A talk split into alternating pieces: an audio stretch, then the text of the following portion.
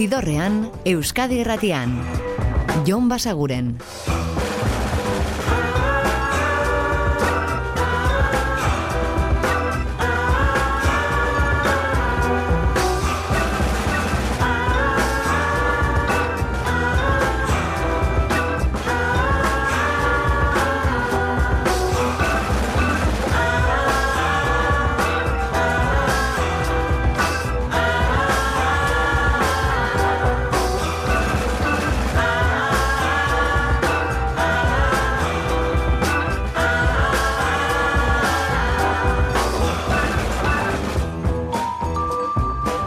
Gabon eta ongi etorri zidorrean zabete.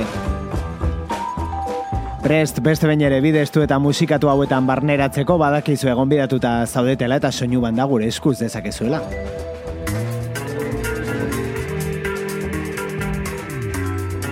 Eta gaurkoan hasiko gara justo duela aste bete argitaratu zen disko batekin. Aste honetan zehar aditzen ibili garena gainera Iggy Popen album berria da.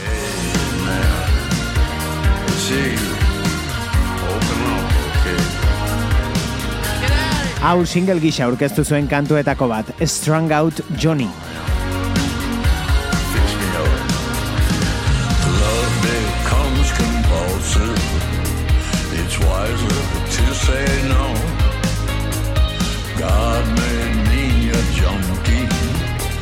Satan told me so.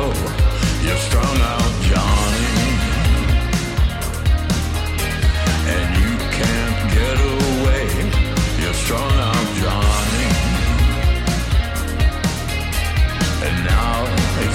it's time to pay.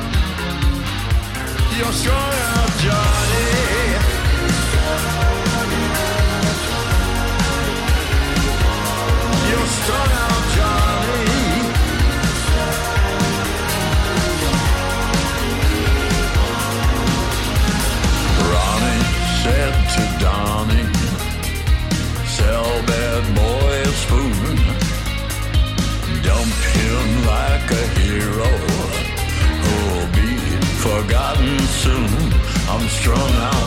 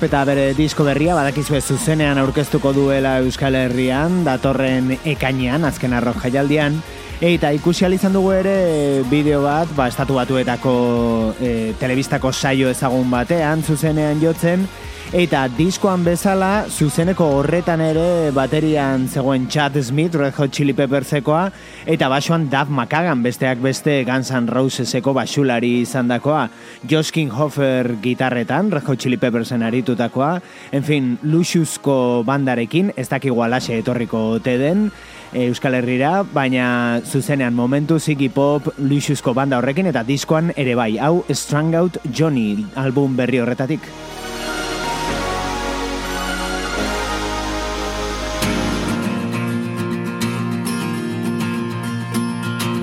Eta askoz ere testu inguru bakartiago batean Ryan Adams, baina segurazki diskoak ere horrela eskatzen zuelako. Esan dugu Bruce Springsteenen Nebraska albumak ez duelako e, batere konponketarik, gitarra eta hotxu txez emana zen album hori, eta, eta diskoa goitik bera moldatu du, bertsioak egin dizkio kantu guztiei Ryan Adamsek Nebraska eta hau da Atlantic City.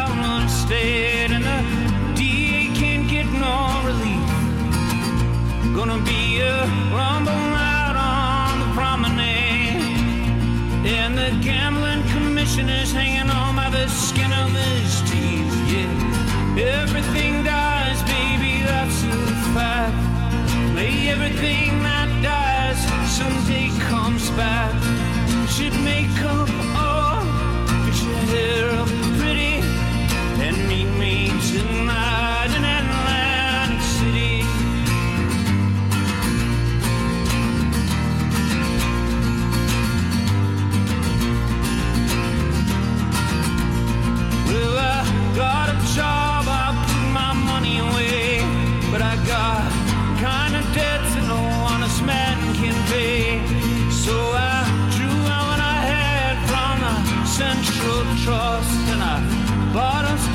tickets on that Coast City bus.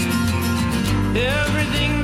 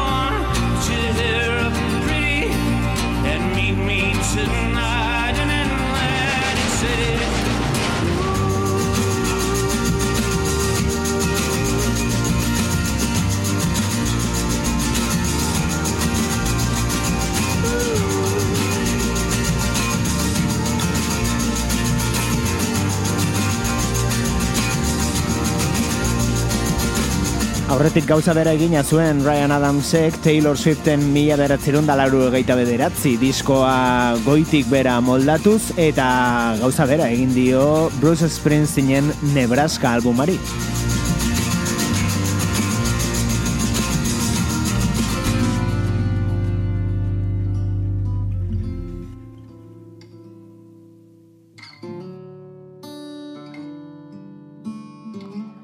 Eta beste disko eder bat, Maika P. Hinsonek plazaratu duena, duela hilabete batzuk, eta hau da Carelessly kantua. Sure she didn't feel a thing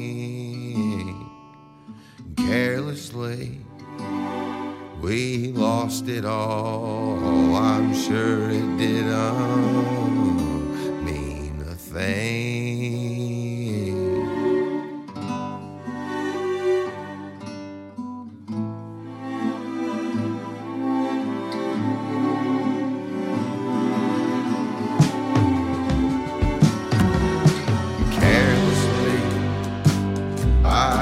slept it off. I'm sure she didn't mean a thing.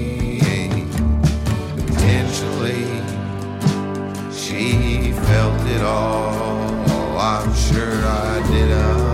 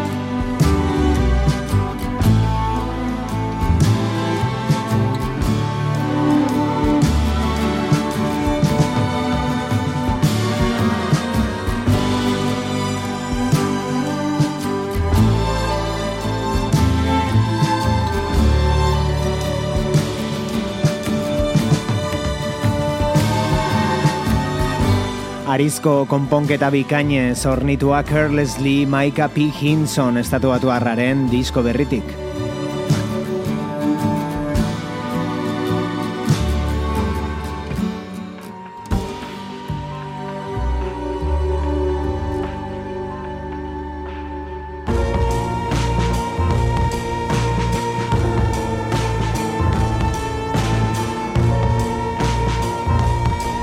Eta begira, orain konturatu gara kantu honek baduela masif ataken oi hartzun moduko bat, ezta? Bereiek King Hana dira eta hau Foolish Cesar. Cause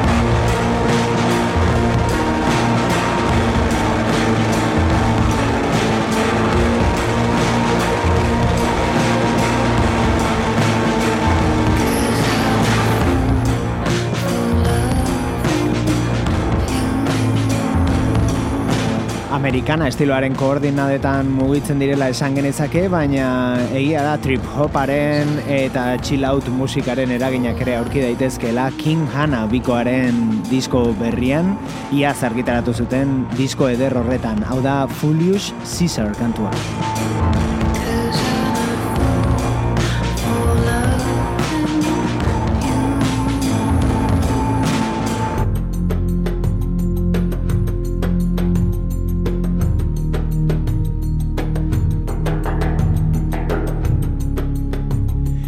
Eragin oso desberdinak biltzen dituen beste talde bat, hau ez da nobedadea, ez da iaz argitaratua ere, urte batzuk dauzka, baina guk duela gutxi ezagutu dugu edo entzun dugu arreta gehiagoz euren musika. Dead Can Dance taldea da australiarra eta hau da Opium.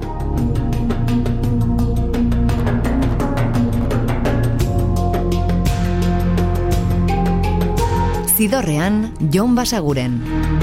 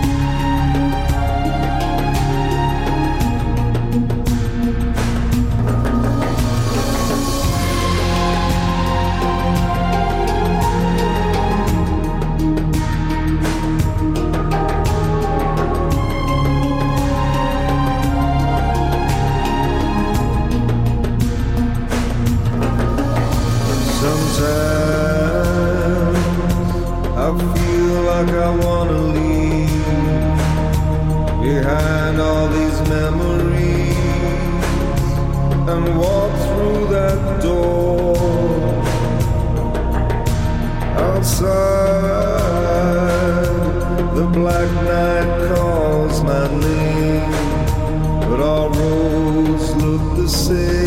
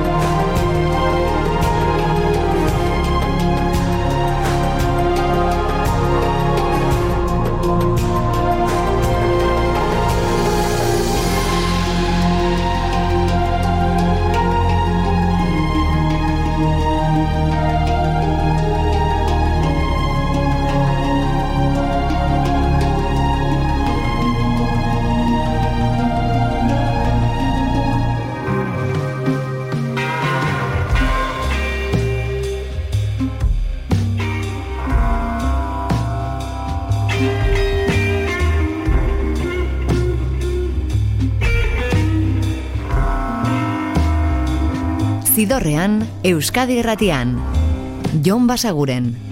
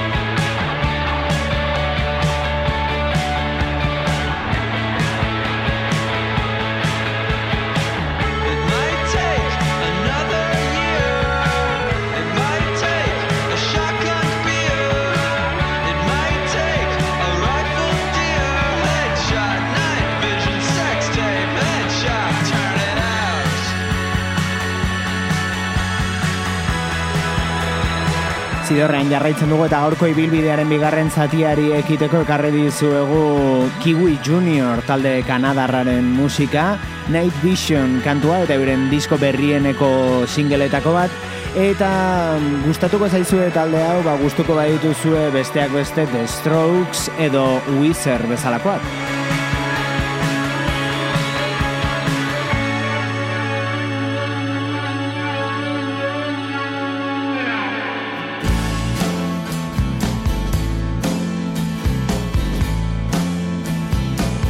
eta hauek berriz gustatuko zaizkizue segurazki ba, gogoko badituzue larogeita marreko amarkadako Seattleego talde haiek guztiak grunge mugimenduan kokatu zirenak.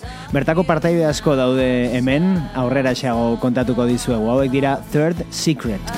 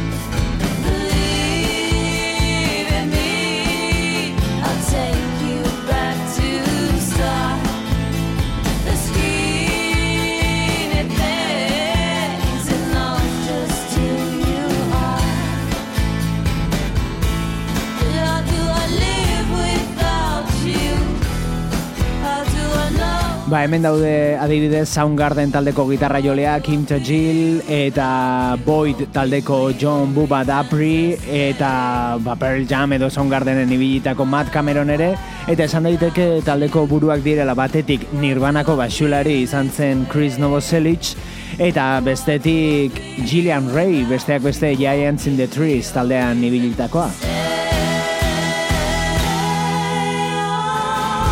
Third Secret taldearen izena lehenengo diskoa kalean dute eta Only Without You.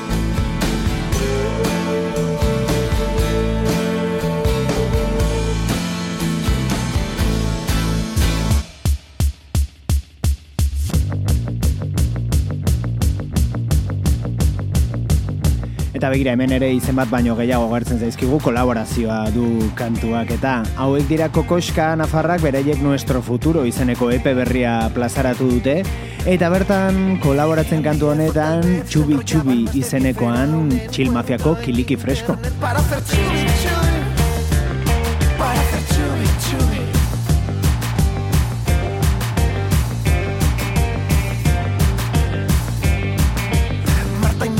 Se extasiaron con Miguel y en el jacuzzi del hotel. Hicieron chubi chubi Hicieron chubi chubi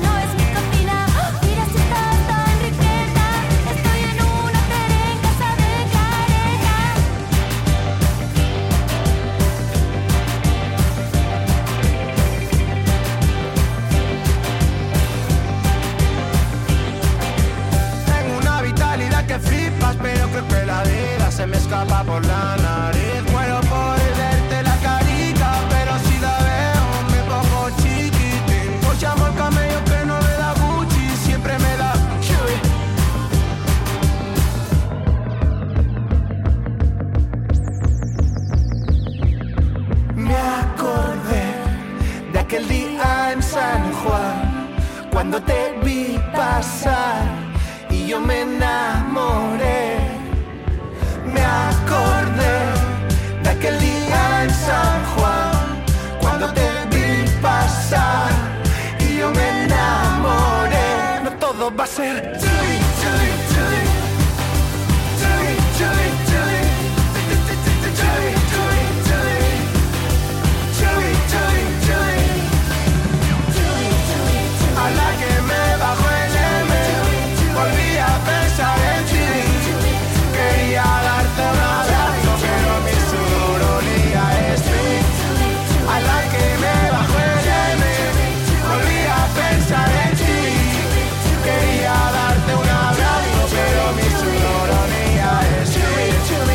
Kokoska talde Nafarraren txubi txubi kantua euren nuestro futuro epe berrian aurkituko duzuenetako bat.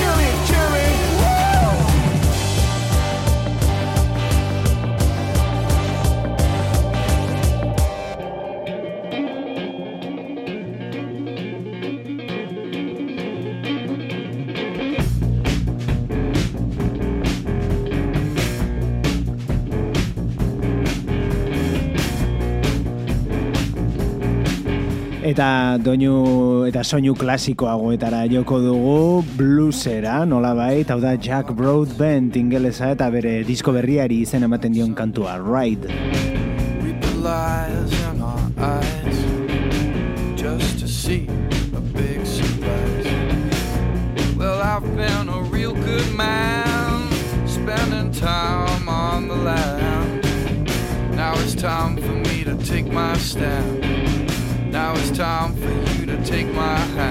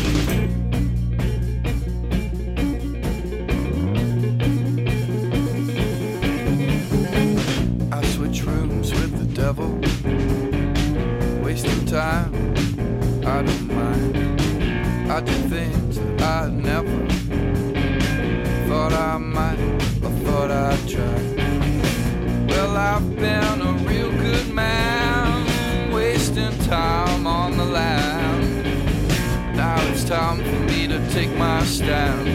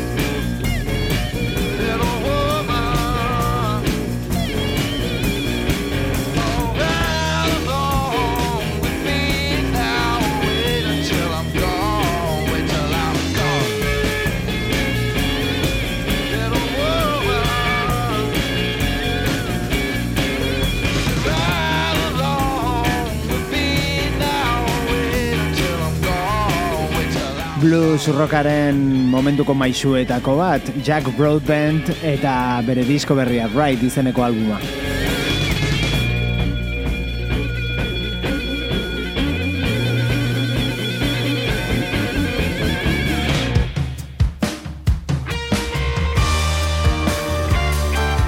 Eta aste honetako aurkikuntzekin jarraituko dugu eta indie rockera edo indie popera mugituko gara gehiago Belgikatik datorkigun talde honekin Deus. News from the dead zone but a rep the info. I wore black like a widow white noise in my headphones had a taste of some homegrown.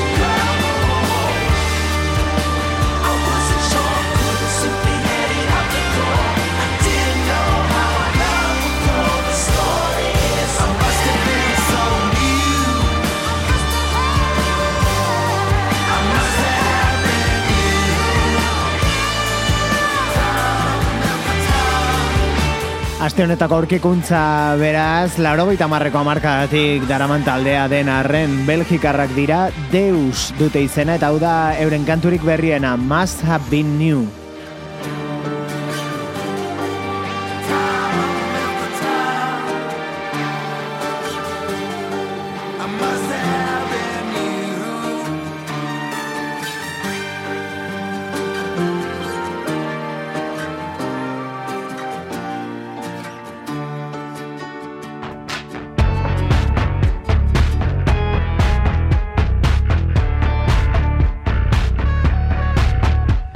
Eta iazko diskorik divertigarrienetako bat, guretzat behintzat, Viagra Boys suediarrez ari gara, eta lan horretako kanturik lasaiena nola baita esateko, The Cognitive Trade-Off Hypothesis.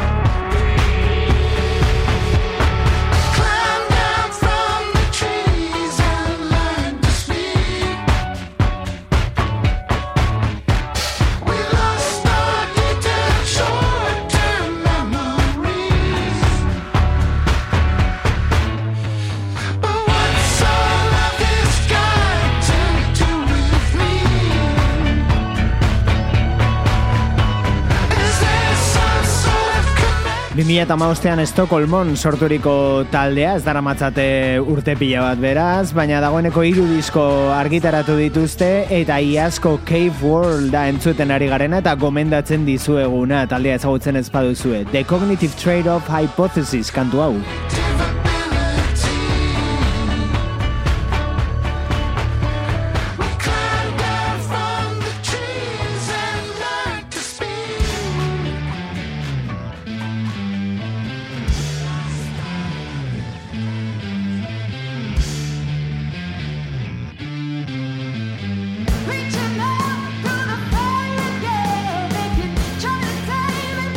hauek dira The Last International Hoka Hey abesti berria.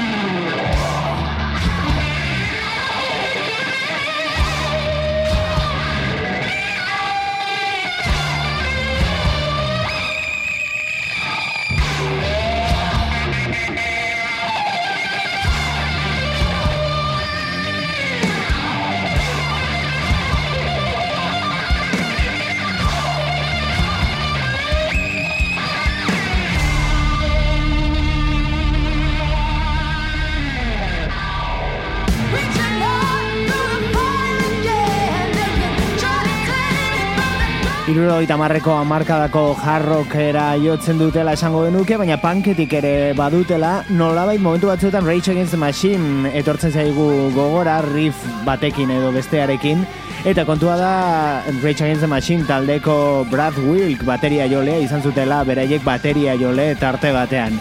The Last International dira, eta euren kantu berriena entzuten are garen Houka Hey.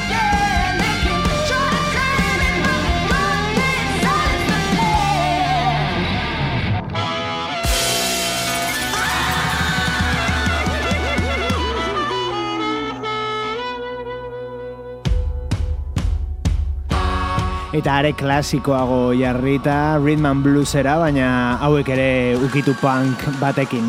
Daddy Long Legs.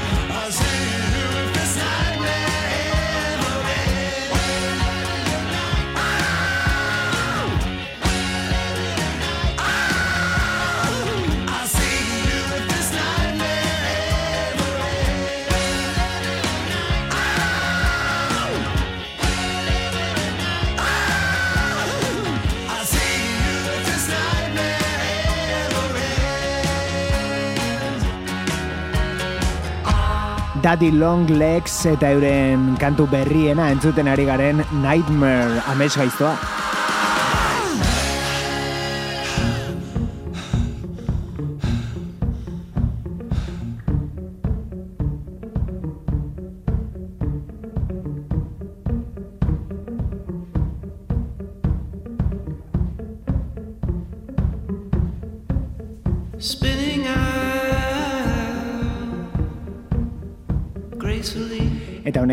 Utziko zaituztegu My Morning Jacket taldearen Circuital albumak bete baititu amar urte, amaika esango genuke. Eta kontua da orain deluxe erako edizio bat egin diotela, eta beste disko bat gehitu, eta bertan azaltzen direnak dira kantuen demo moldaketak. Still. Estudiora sartu aurretik kantak nolakoak ziren erakusten duten demoak beraz, eta entzuten ari garen hau adibidez, bandak osorik grabatu zuena da Circuital kanturako.